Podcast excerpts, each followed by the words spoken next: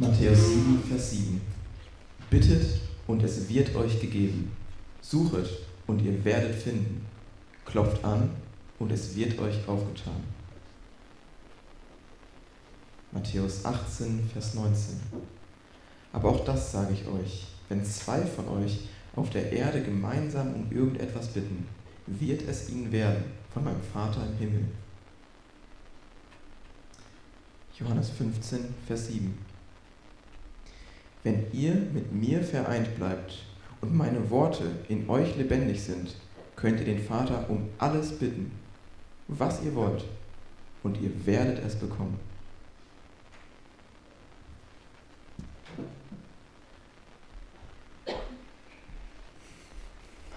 Wow. Oder? Ich weiß nicht, wie geht es euch bei diesen Bibelversen? Das ist ja schon der Hammer, finde ich zumindest. Ja, was da an Zusagen gesagt wird. Und ich weiß nicht, wie es euch geht. Vielleicht denkt ihr, ah, tolle Worte. Ja. Aber ob man die glauben kann, ich weiß es nicht. Aber der lebendige Gott verspricht, wenn zwei von euch auf der Erde gemeinsam um irgendetwas bitten werden, wird es ihnen von meinem Vater, der in dem Himmel ist, gegeben werden. Paul Benker, Mitarbeiter bei der Deutschen Bank, würde vermutlich nicht sagen, ja, wenn zwei von euch eins werden und mich um einen Kredit bieten würden, ich würde jeden Kredit im Namen der Deutschen Bank euch gewähren. Der würde sagen, nee, nee, nee, nee, nee, das ist mir zu riskant. Ja, kommt mal, ich schaue mal, ähm, ob ihr kreditwürdig seid. Ich schaue mal, ob ihr den auch wieder zurückzahlen könnt. Ich schaue mal, was ihr sonst noch an Verbindlichkeiten habt. Und erst wenn alles so ist, dass die Deutsche Bank ein minimales Risiko eingeht, dann werden sie, würde er uns zu Wucherzinsen seinen Kredit gewähren. Das macht Gott nicht. Ja, er sagt nicht, wenn zwei Leute eins werden und äh, sie ein heiliges Leben führen, ja, sie keine Sünde mehr in ihrem Leben haben, ja, sie gefastet und äh, tagelang gebetet haben, ja, sie eine Gemeinde gegründet haben. Ja, sie brav sind zu ihren Kindern und zu ihren Eltern und zu ihren Ehepartnern und äh, demütig evangelisierend. Dann können wir mal darüber reden. Nein, er sagt einfach, wenn zwei Leute eins werden. Hammer, oder? Ich würde gerne mit euch jetzt durch die Reihen gehen und einfach mal fragen, was denkst du dazu? kann mir gut vorstellen, dass hier Leute sind, die sagen, jawohl, der Hammer, genau meine Erfahrung. Ja, wir sind eins geworden, haben gebetet und Gott hat erhört. Wir sind ja, ich komme aus Wiedenest, ein Spendenwerk. Wir brauchen ungefähr 4 Millionen Euro im Jahr. Und am Anfang äh, Oktober ist das immer so ein Monat, wo uns immer so ein bisschen heiß und kalt wird. Und so schlimm wie in diesem Jahr war es noch nie. Es fehlten uns über eine Million Euro. Ja, und dann denken wir, oh, Krise, Energiekrise.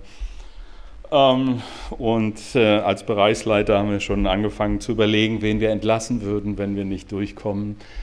Aber wir beten dann immer erwartungsvoll und es ist einfach unglaublich. Wir haben noch nie so viel Spenden bekommen wie in diesem Jahr. Es ist der Wahnsinn. Ja, von daher würde ich sagen, genau diese Zusage stimmt hundertprozentig. Wir haben es erlebt. Ich kann das bezeugen. Gott ist der Hammer, der hält sein Wort. Vielleicht sagst du jetzt, Martin, komm mal runter. Ja, wenn du mich fragst, ich bete seit äh, zehn Jahren dafür, dass mein Mann sich für Jesus entscheidet und seit fünf Jahren, dass mein Sohn sich für Jesus entscheidet. Und was passiert? Nichts. Ja, eine andere Person sagte mir, Martin, ich habe wirklich jahrelang darum gebeten, dass Gott meinen Arbeitskollegen heilt. Ja? Was wäre das? Die ganze Abteilung würde jubeln, wenn der jetzt äh, geheilt wird. Und was ist passiert? er ist gestorben. Ja. Und so weiter und so fort. Also ich kann mir vorstellen, dass zwei Gruppen jetzt hier sitzen. Ähm, die einen sagen, ja, kann ich auch sagen, stimmt, habe ich auch erlebt. Und die anderen sagen, boah, ich bin so gefrustet, ja, weil ich so viel gebetet habe und so viel darum gebeten haben, dass Gott Umstände ändert. Und was passiert? Nichts. Was machen wir, wenn Gott scheinbar Gebete nicht erhört? Ich habe euch eine spannende Geschichte mitgebracht.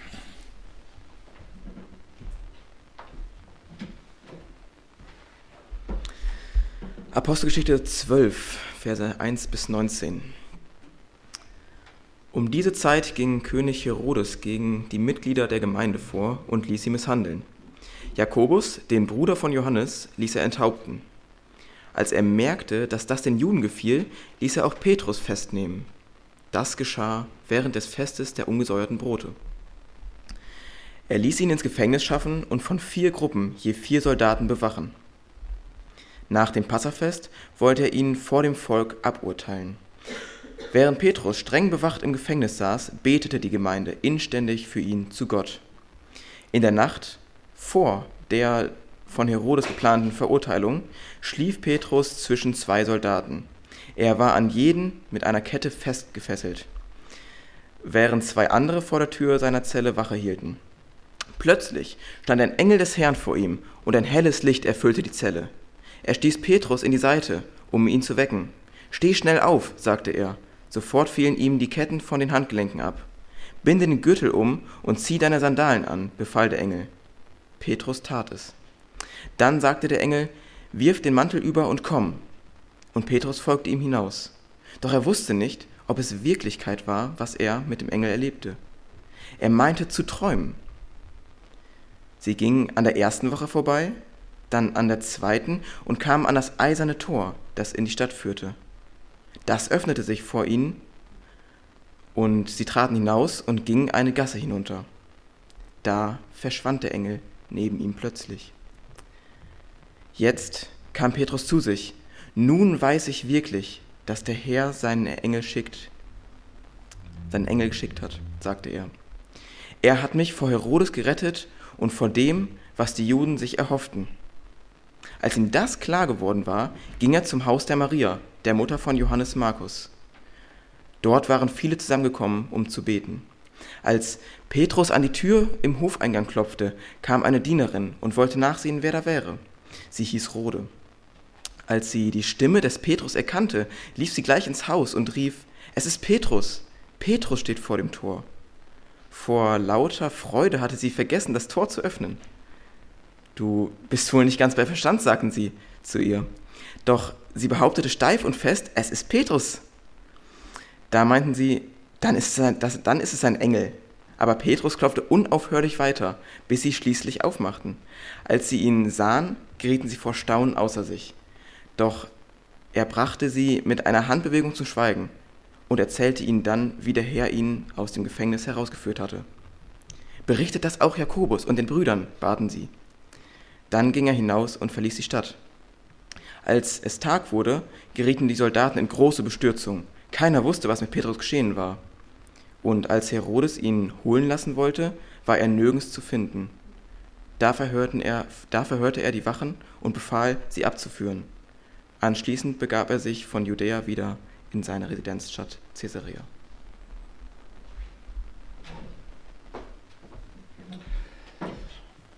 Das ist ja schon eins der ganz großen Erfolgsgeschichten im Neuen Testament. Ja, Petrus erlebt das, was wir jetzt als alltäglich erleben, aber das erste Mal, glaube ich, in der Geschichte, dass es Automatiktüren gibt. Ja, ihr kennt das ja. ja man geht äh, auf die, will in die Apotheke einkaufen gehen, läuft auf die Glastür zu und sie öffnet sich. Ja, das kannte Petrus noch nicht, aber er hat es hier das erste Mal erlebt, ja, dass die Tür sich automatisch öffnet. Und das ist schon eine unglaubliche Machtdemonstration Gottes, ja, dass er Petrus aus dem Gefängnis befreit. Wie gesagt, ich glaube, dass es zwei Gruppen gibt. Auch damals in der Geschichte gab es zwei Gruppen von Menschen. Ja, wir haben gelesen, dass äh, Herodes zuerst Jakobus gefangen genommen hat und ähm, ihn auch ins Gefängnis gesteckt hat. Das steht da zwar nicht, aber ich kann mir gut vorstellen, dass es auch da die Kultur der Gemeinde war, dass sie zusammenkamen, um für Jakobus zu beten. Und was ist passiert? Er ist getötet worden. Ja, und ich kann mir gut vorstellen, dass die Angehörigen von Jakobus das auch nicht einfach so weggesteckt haben, nach dem Motto, ja, ist halt so sondern dass auch sie sich Gedanken gemacht haben, warum hat Gott das zugelassen? Warum hat Gott hier nicht erhört? Und ich weiß nicht, ob das eine Auswirkung auf ihr Gebetsleben hatte, das lesen wir nicht, aber ich kann mir nicht vorstellen, dass es spurlos an ihnen vorbeigeht. Ja, und vielleicht sagst du auch, boah, ich bete schon so lange, dass Gott mir eine, ähm, ich sag mal, eine gute Arbeitsstelle gibt. Ja, und ich habe immer nur Jobs, die einfach schrecklich sind. Ja, oder du sagst, ich bete so lange, dass Gott mir einen Partner schenkt. Und bis jetzt habe ich nur Nieten gezogen. Ja, und mein äh, ja, Partner im Liebesleben ist eine einzige Story von Pleiten, Blech und Pannen. Oder du sagst, boah, ich bete so viel ja, um Liebe für meinen Ehepartner, aber irgendwie ist der Wurm drin. Und, und, und. Also ich könnte jetzt alles aufzählen und wir werden bis 4 Uhr beschäftigt, was vielleicht an möglichen Gebetserhörungen oder Gebeten du gesprochen hast. Warum erhört Gott scheinbar Gebete nicht und andere Gebete doch? Ja, ist ja eine spannende Frage. Und wir waren gestern und vorgestern, haben wir einen Gebetstag gemacht. Und die Frage ist, können wir jetzt davon ausgehen, dass Gott 100% alle Gebete erhört hat? Wir haben sie ja alle dokumentiert auf diesen Plakaten. Und ich bin gespannt, was dabei rauskommt. Warum erhört Gott Gebet und warum erhört Gott andere Gebete scheinbar nicht? Ich habe euch zwei Gründe mitgebracht, die man in der Bibel findet. Das eine in Jakobus 1 steht, wenn aber jemand von euch Weisheit mangelt, so bitte er Gott, der allen willig gibt und keine Vorwürfe macht, und sie wird ihm gegeben werden. Wahnsinn, ne? Auch eine Zusage. Also, Gott macht dir keine Vorwürfe, wenn du sagst, ich bin dumm, ich äh, habe keine Ahnung, ich brauche deine Weisheit. Dann sagt er, super, ja, ich bin wirklich bereit, sie dir zu geben. Aber dann kommt eine Einschränkung. Vers 6. Er bitte aber im Glauben, ohne irgendwie zu zweifeln. Denn der Zweifler gleicht einer Meereswoge, die vom Wind bewegt hin und her getrieben wird. Also hier wird scheinbar ein Grund genannt, dass es eine Einschränkung für erhörtes Gebet gibt, das ist, wenn wir zweifeln. Jetzt ist das Thema Zweifeln im Gebet natürlich so ein Thema. Und viele haben unglaublich Druck erlebt. Ja, ich bin in einer Hauskirche ähm, von meiner Gemeinde, wo zwei in meinem Alter Krebs haben. Eine Frau Brustkrebs, ein Mann Prostatakrebs. Und äh, wir haben uns von Gott her zusammengetan, weil wir gesagt haben, okay, wir begleiten euch und wir erwarten, dass Gott euch heilt. Ja, Vorbild war diese Geschichte aus dem Neuen Testament, wo vier Freunde ihren Kranken zu Jesus bringen und da steht dann, als er ihren Glauben sah, heilte er ihn. Also es war nicht der Glaube des Kranken, sondern der Glaube der Freunde. Und wir haben gesagt, okay, wir sind wie diese Freunde und bringen euch beide zu Jesus. Und ich merke, wie mich das unglaublich herausfordert. Ja, da steht, als er ihren Glauben sah. Ich würde Gott gerne mal fragen, ja, würdest du auch sagen, als du Martins Glaube sah, hast du, würdest du ihn heilen? Reicht das, was ich glaube oder nicht? Und mein kranker Freund sagt immer wieder, Martin, reicht das? Ich zweifle so oft, ob Gott mich wirklich heilt. Und ist das nicht der Grund, warum Gott mich nicht heilt, bis jetzt nicht, also zwei Jahre schon, nicht geheilt hat, ja, dass ich zu viele Zweifel habe? Und wir reden darüber jedes Mal, wenn wir uns treffen. Ja, das verursacht Druck ohne Ende. Und ähm, genau, manche machen sich dann sehr einfach, wenn Leute dann nicht geheilt werden sagen, und sterben, sagen sie einfach, er hat nicht genug geglaubt. Schauen wir mal in die Geschichte hier rein ja, ähm, von Petrus. Habt ihr den Eindruck, dass Petrus der große Glaubensheld war?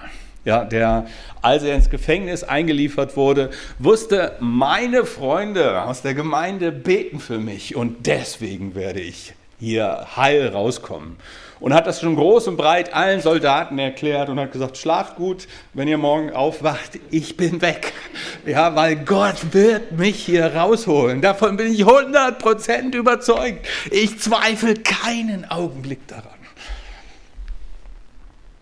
Wenn man ehrlich ist, finde ich, also mich beeindruckt, dass der in seiner fast letzten Nacht auf Erden so gut pennt. Also ich hätte Schlafstörungen, 100 Prozent. Ja, aber der schläft und verpasst, dass der Engel kommt. Da steht, dass der Engel ihn richtig in die Seite stoßen musste, damit er aufhört zu schnarchen und wach wird. Ja, und dann sagt er, zieh dich an und dann erlebt er, wie die Türen aufgeht. Und hat Petrus das geglaubt? Es steht da, er dachte, er träumt. Ja, selbst draußen, als er, also als er aus dem Gefängnis rausgekommen ist, steht da immer noch, dass er glaubt, er träumt. Ja, ist das ein Ausdruck von einem nicht zweifelnden Glaubenshelden? Finde ich jetzt nicht, wenn ich ehrlich bin. Ja. Hat die Gemeinde geglaubt, dass Petrus freikommt? Keine Ahnung, aber da steht, Petrus steht vor der Tür, klopft gegen die Tür. Diese äh, Angestellte kommt da an und fragt, wer ist da? Und der sagt, hier ist Petrus. Und die war so perplex. Ja, die hätte alle erwartet. Ja, aber niemals Petrus, dass sie zurückläuft und sagt, da draußen steht Petrus. Ähm, das wäre ja das beste Zeugnis. Also ich würde mir vorstellen, wenn man als Gemeinde darum betet und daran glaubt, dass Petrus freikommt, dass die jetzt das große Halleluja anstimmen. Was sagen sie? Du spinnst doch. Ja, gerade haben sie gebetet und dann sagen sie, du spinnst. Und dann sind die Psychologen unter den Gemeindegliedern auch relativ schnell dabei, eine, äh, ich sag mal, natürliche Erklärung abzugeben. Ja, das ist äh, der Geist des Petrus. Das passiert schon mal. Das kann man psychologisch genau erklären, dass man in einer solchen Stresssituation schon mal Vorstellungen bekommt, die nicht der Realität entsprechen, die aber meiner Wunschvorstellung entsprechen und so weiter. Also sie haben große psychologische Erkenntnisse ausgetauscht. Und Petrus steht draußen und klopft und klopft und klopft und klopft. Hat, ist das ein Ausdruck von einer nicht zweifelnden Gemeinde? Also ich hätte mir was anderes erwartet, ehrlich. Ja. Und von daher ist die Frage, warum hat Gott das Gebet erhört? Ich würde es mal auf einen einfachen Punkt bringen, weil die Gemeinde gebetet hat. Und ich bin davon überzeugt, wer betet, der glaubt, dass Gott etwas tut. Ja, wenn ich nicht bete, dann habe ich ja, dann ist das ein Ausdruck, dass ich keine Erwartungen an Gott habe. Dass mir, ja, warum soll ich beten, wenn Gott sowieso nichts tut? Also bete ich auch nicht. Und das ist ja das, was die meisten sagen. Ich habe keine Erwartungen an Gott. Ja, ich glaube nicht, dass Gott meinen Alltag verändern kann. Ich glaube nicht, dass Gott in meine Situation mir helfen kann. Ja, meine Frau mehr zu lieben, meiner Frau treu zu sein, meinen Kindern Hoffnung zu vermitteln, dass die Angst, die mich plagt, dass er sie wegnimmt, dass die Sorgen kleiner werden, dass sie, mir sie abnimmt. Ich glaube nicht daran. Und deswegen bete ich natürlich auch nicht. Aber wer betet, der glaubt. Ja, ich bin ziemlich sicher, jeder von euch hätte die acht Stunden, die wir zum Gebet zusammen waren, auch anders verbringen können. Ja. Netflix ist so groß, also man hätte auch sicher einen tollen Film gefunden, den man bei Netflix acht Stunden eine Serie, acht Stunden schauen können. Aber ihr habt es nicht gemacht. Ihr wart da. Warum? Keine Ahnung, aber ich gehe mal davon aus, weil ihr eine Erwartung hattet, dass Gott etwas tun wird. Weil ihr eine Erwartung hattet, dass Gott unsere Gebete erhören wird. Weil ihr eine Erwartung habt, groß oder klein, ähm, das ist völlig egal. Ich habe eine Geschichte gelesen, ein Mann wird von einem Engel im Himmel umhergeführt und der Himmel ist für ihn viel schöner, als er sich das je erträumt hat. Ähm, und dann kommen sie in einen Raum, der einem riesigen Hochregallager äh, gleicht. Voll von oben bis unten, voll mit Kisten und Kartons, große und kleine, die alle adressiert sind und im Regallager liegen. Und dann fragt der Mann den Engel, was ist denn hiermit? Ja, sagt er, das sind die ähm, die äh, unausgesprochenen Gebete der Christen, die wir schon mal vorbereitet haben und die werden ausgeliefert, wenn sie beten. Dachte ich irgendwie coole Geschichte. Ja, also Gott wartet darauf, dass wir beten. Gott hat sich darauf vorbereitet, dass er handeln wird, wenn wir beten. Und ich bin davon überzeugt, dass wir eine ich sag mal, eine klare Aufgabenteilung haben. Gott möchte, dass wir ihn bitten und das ist unser Job, zu beten, ihn zu bitten. Ja, unsere Erwartungen in Gebeten auszudrücken, unsere Not von unserem Herzen in Gebeten zu formulieren. Und Gottes Job ist zu erhören und zu handeln. Und das ist für mich eine klare Aufgabenteilung. Ja, natürlich mache ich Gott Vorschläge, wie er handeln soll. Das darf ich auch. Ja, aber trotzdem ist es Gott, der souverän handelt. Oscar Murillo, einer, der mich sehr stark in Sachen Gebet geprägt hat, Pastor aus Nairobi Chapel, sagte mal, ähm, oder er steht jeden Morgen zwei Stunden früher auf, um Zeit zum Gebet zu haben, weil ihm das einfach wichtig ist. Und die Afrikaner, ähm, von denen können wir relativ viel lernen in Sachen Gebet. Er sagte auch, wenn ich Satan wäre, würde ich dafür sorgen, dass die Christen so beschäftigt sind, dass sie keine Zeit zum Gebet haben. Und ich würde dafür sorgen, dass sie es nicht merken.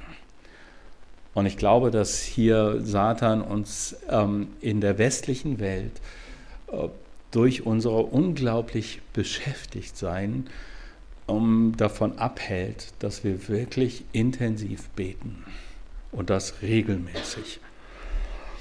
Und deswegen bin ich unterwegs und ich hoffe, ihr habt gestern und vorgestern gespürt, dass wenn man sich Zeit nimmt, gemeinsam zu beten, dass das was mit unserem Herzen macht, ja, dass das was mit unseren Überzeugungen macht, dass das was mit unserem äh, Mindset macht, also unserem Denken und dass das was mit unseren Einstellungen macht und dass es unserer Seele unglaublich gut tut.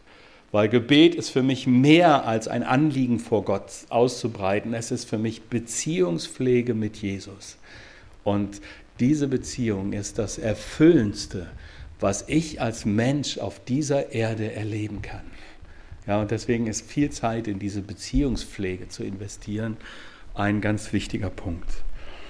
Wer glaubt, der betet. Wer nicht glaubt, betet nicht. Ja, das sage ich meinem Freund jedes Mal immer wieder neu. Ja, solange du betest, ist das ein Zeichen für mich, dass du wirklich glaubst, dass Gott dich heilen wird. Wenn deine Emotionen etwas anders sagt, wenn deine Zweifel in deinem Herzen hochkommen, dann feuer sie auf Jesus. Ja, aber hör nicht auf zu beten. Ich habe das gestern schon mal gesagt und das ist für mich wirklich wichtig. Im ersten Ehejahr meiner Ehe hatte ich so, wollte ich ein toller Ehemann sein und hatte so den Eindruck, wow, irgendwo mal gelesen, ähm, Reden ist Silber und Schweigen ist Gold. Und ich wollte ein goldiger Ehemann für meine Frau sagen. Und jedes Mal, wenn ich mich über was geärgert habe, habe ich geschwiegen. Ähm, das Problem dabei war nur, dass unsere Beziehung sich, dass wir irgendwie nicht so intim zusammenkamen, sondern dass da irgendwie eine Mauer zwischen uns beiden sich aufbaute. Und irgendwann platzte es aus meiner Frau heraus, nachdem wir wieder anderthalb Tage nicht geredet hatten. Und ihr müsst euch vorstellen, wir waren beide Studenten, lebten in einer Zwei-Zimmer-Wohnung ähm, standen morgens gemeinsam auf, gingen gemeinsam zum Unterricht, kochten gemeinsam, essen gemeinsam, spülten gemeinsam, ähm, lernten gemeinsam. Und also wir waren eigentlich 24 Stunden zusammen. Und 24 Stunden keinen Ton. Ja, sagte meine Frau irgendwann, schrei mich doch bitte an. Aber dieses Schweigen ist unerträglich. Ja, Schweigen ist die Höchststrafe. Und von daher sagt Jesus doch einfach euren Frust. Ja, klagt ihm euren ganzen Ärger, eure Sorgen, eure Lustlosigkeit, dass ihr keinen Bock habt zu beten. Aber schweigt nicht, weil das ist die Höchststrafe in jeder Beziehung. Das habe ich mittlerweile begriffen und meine Ehe ist wirklich besser geworden als im ersten Ehejahr. Ja, es gibt Hoffnung für alle Ehe, für Ehefrauen mit schweigenden Ehemännern. Ja, sagt ihnen das einfach. Und es gibt Hoffnung, ihr lieben Männer, man kann reden lernen. Ähm, und genauso wie ihr auch im Gebet das lernen könnt. Okay, der erste Grund, ähm, Paulus, Petrus sagt, nee, Jakobus sagt, ihr sollt, wenn ihr betet, glauben und nicht zweifeln. Und mir war wichtig klarzumachen, ähm, ich glaube, dass immer irgendein Restzweifel in unserem Herzen drin bleibt. Aber das ist nicht schlimm. Ja, wer betet, der glaubt. Und deswegen haltet fest und betet weiter. Der zweite Grund, ähm, den Jakobus nennt, ist, ihr verzehrt euch nach etwas, was ihr gerne hättet. Ihr seid neidisch und eifersüchtig, aber das bringt euch dem ersehnten Ziel nicht näher. Ihr kämpft darum, aber ihr bekommt es nicht. Warum nicht? Weil ihr Gott nicht darum bittet. Dann steht weiter, und wenn ihr bittet, bekommt ihr es nicht, weil ihr nur in der Absicht bittet, eure unersättliche Gier zu befriedigen. Ja, ein zweiter Grund, warum Gott Gebete scheinbar nicht erhört, wird hier genannt, weil wir in einer falschen Motivation beten. Das ist auch nicht so ein ganz einfaches Argument. Ja, manchmal ist das ja offensichtlich, dass unsere Motivation nicht ganz klar ist. Es gibt ja Kindergebete, ne? die sind ja immer super. Und ein Kindergebet, was ich mal gelesen habe, ist, Herr, mach doch, dass die Vitamine, die im Spinat sind, in den Pudding kommen. Ist irgendwie die Motivation klar. Ja. Das Wunder habe ich bis jetzt nicht erlebt, aber man kann auch Vitamine nicht sehen. Von daher, ähm, aber ich lebe noch, obwohl ich viel Pudding gegessen habe. Äh, oder zu sagen, ach Herr, gib doch, dass ich im Lotto gewinne und äh, ja, ich faste und bete jetzt für die sechs Richtigen mit Zusatzzahl im Lotto. Auch da kann es sein, natürlich werde ich einen Teil davon abgeben und spenden. Ja, also die Gemeinde kann dann nicht nur so einen billigen Neubau machen, die kann dann richtig einen Prunkbau machen ja, mit goldenen Wasserhähnen und so weiter und so fort. Da würde ich dann einen goldenen Wasserhahn spenden. Ähm, natürlich würde ich das machen, aber eigentlich das Größte ähm, brauche ich für mich. Sorry, Gemeinde. Auch das ist irgendwie klar, dass die Absicht vielleicht nicht ganz koscher ist und nicht ganz rein ist. Aber ich habe mich gefragt, ist das falsch, dass die Angehörigen von Jakobus für die Bewahrung von Jakobus gebetet haben? Ist das egoistisch? Menschlich gesehen würde ich sagen, nein. Das ist allzu verständlich. Ja, das, aber Gott hat es trotzdem nicht gemacht. Ich habe einen getroffen, wir haben einen Missionar von uns, Rudi Walter, der, unter, der ist Sinti und Roma und arbeitet unter Sinti und Roma und der ist ein bisschen härter drauf als die anderen. Und ähm, er geht zu seinen Leuten, ähm, irgendwo hier am Rhein, zu seinen Leuten immer ähm, und geht, wenn sie krank sind, ins Krankenhaus und betet um Heilung.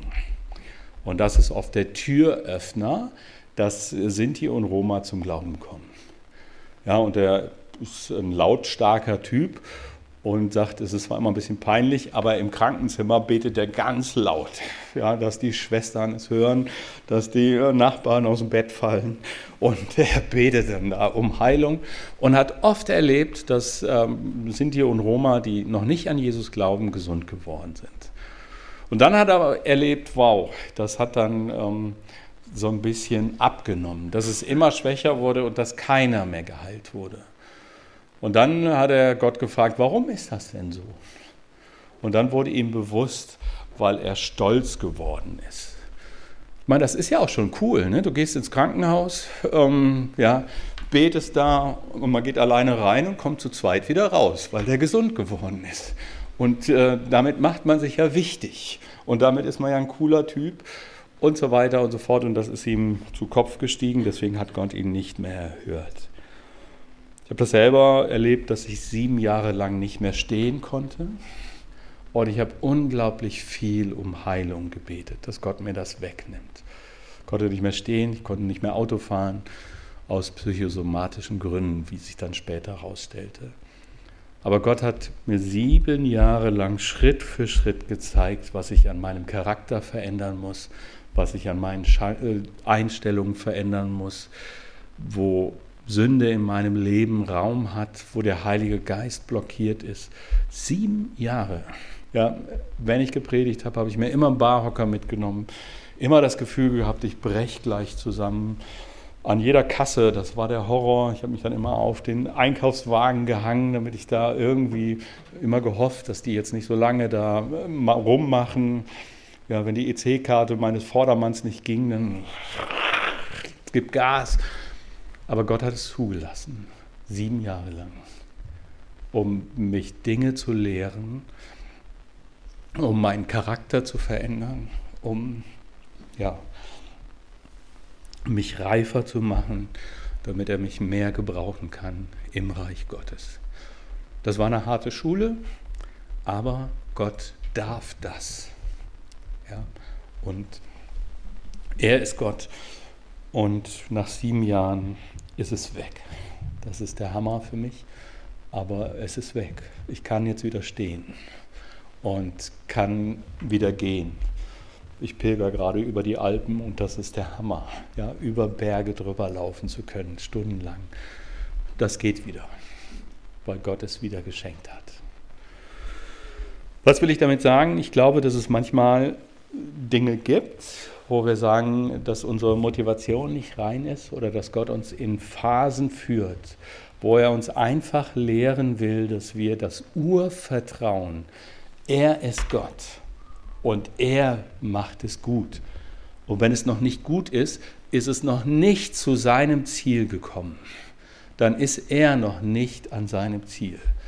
Und das Urvertrauen, er darf mit mir machen, was er will ja, weil ich glaube, dass er gut ist, wird, es, wird immer was Gutes am Ende dabei rauskommen. Ja, aber er hat das Recht, mit mir zu machen, was er will und mich zu seinem Ziel zu führen. Auch wenn es manchmal wehtut und manchmal anstrengend ist und manchmal irgendwie nicht cool ist. Aber er darf das. Und dieses Urvertrauen, das brauchen wir, da müssen wir reinwachsen. Paulus äh, sagt in Philippa 4, sorget nicht, sondern in allen Dingen lasst euer Bitten und Gebet und Flehen und Danksagung vor Gott kund werden. Und der Friede Gottes, der allen Verstand übersteigt, wird eure Herzen und eure Gedanken bewahren in Jesus Christus. Und ich muss sagen, das ist für mich eine der schönsten Erfahrungen, zu sagen, boah, mein Denken hat sich verändert, es ist mehr Jesus da drin und weniger weltlich. Ja, meine Gefühle haben sich verändert, mein Charakter hat sich verändert. Ähm, ich bin milder geworden. Menschen sind mir auf einmal wichtig. Früher waren, waren mir Menschen einfach egal. Also, wenn ich ehrlich war. Natürlich, als Pastor kannst du nicht sagen, Menschen sind mir egal. Aber ich habe immer gesagt, Esther, da musst du jetzt hingehen. Ich habe da keine Nerven für. Mich, ähm, meine Frau hat die Gabe der Barmherzigkeit. Und die geht Menschen nach, sie geht barmherzig mit Menschen um. Ähm, aber jetzt zu erleben, je mehr mein Charakter in das Bild Jesu verändert werden, desto mehr liebe ich Menschen. Ja, es ist für mich Wahnsinn, diese Erfahrung zu sagen, Menschen sind mir wichtig geworden. Ich kann zuhören. Ich habe auf, hör auf, Leute zu verurteilen. Früher habe ich immer gedacht, Selbstschuld. Ja, streng dich ein bisschen an, dann geht das schon. Nee, das geht eben nicht. Und das ist der Hammer.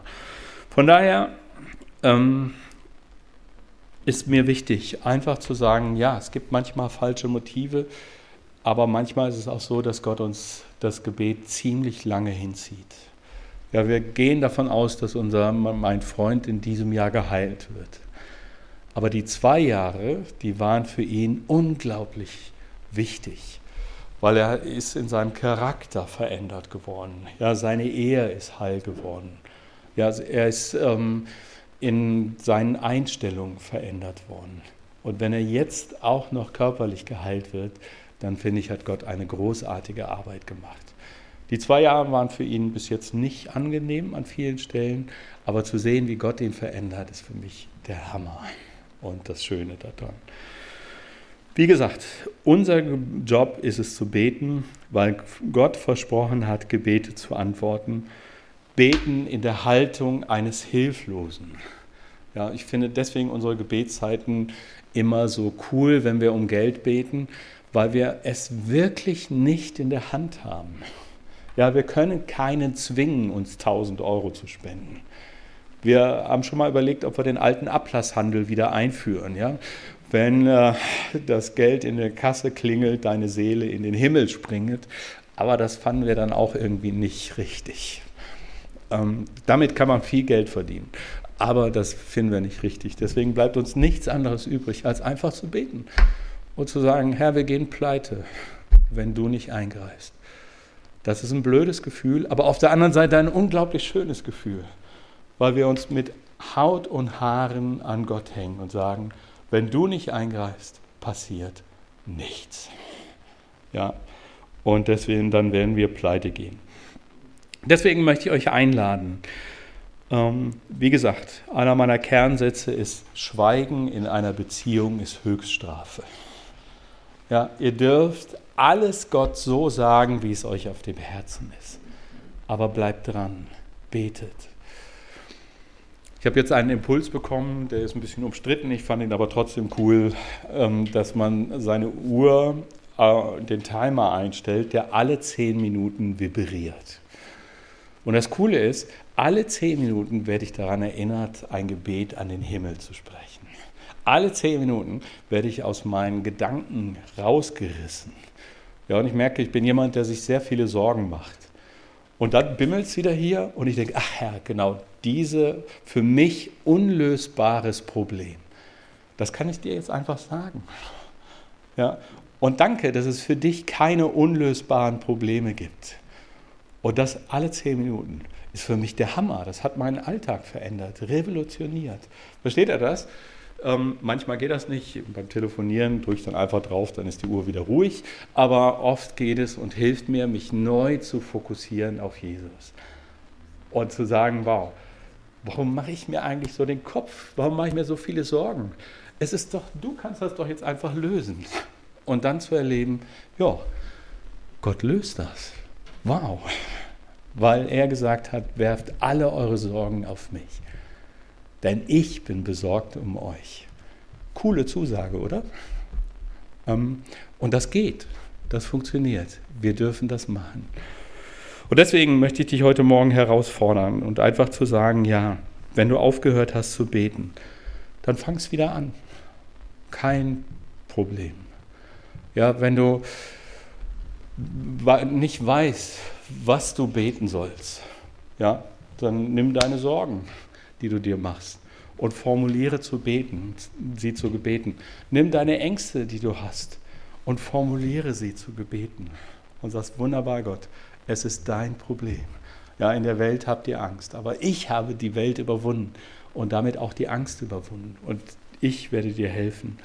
Ja, wenn du sagst, ich habe keine Ahnung, wie es in meinem Leben weitergeht, super Voraussetzung zum Gebet. Ja, dann bete und Gott wird dir Leute in den Weg stellen die dir helfen, deinen Weg zu finden und so weiter und so fort. Und ich fordere euch einfach heraus, das Gebetsleben für euch nochmal neu in Anspruch zu nehmen. Und wenn Gott scheinbar Gebete nicht erhört, ähm, wir hatten jetzt Besuch von, oder vor ein paar Jahren von einem Nepalesen, und der wurde auch gefragt, ähm, werden bei euch alle Kranke geheilt? Und dann war die Frage, er ehrlich beantwortet mit Nein, werden es nicht. Und was macht er dann? Der hat die Frage nicht verstanden. Ja, weil das oft ein typisch westliches Problem ist, dass wir aus einem unerhörten Gebet einen Rückzug schließen, dass Gott sein Versprechen nicht halten kann. Für den war das keine Frage. Wir beten weiter. Ja, weil für den klar war, unser Job ist zu beten und Gottes Job ist zu antworten. Und wenn Gott nicht antwortet, hat er seine Gründe, die ich nicht verstehe, wo ich mich darüber ärgere. Aber er ist Gott. Wenn er nicht Gott wäre, ähm, dann, also wenn ich alles verstehen würde, was Gott macht, dann wäre er auch nicht Gott. Von daher ist das ein typisch westliches Problem. Ja, dass wir aus einer unerhörten Gebets, äh, ähm, Gebet ableiten, dass Gott nicht hört. Das ist ein intellektuelles, sachliches Problem.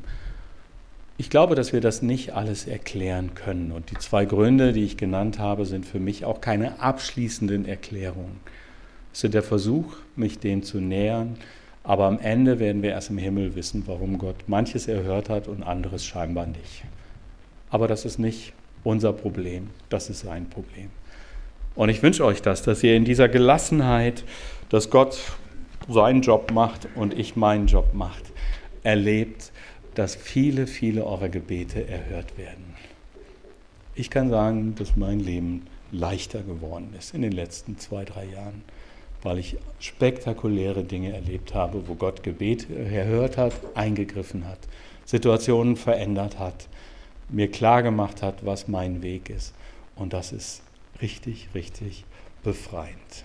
Und in diesem Sinne lade ich euch ein, heute Nachmittag nach dem Mittagsschlaf einfach zu überlegen, was sind die Kernfragen, was sind die Kernprobleme, was ist das, was Jesus euch tun soll.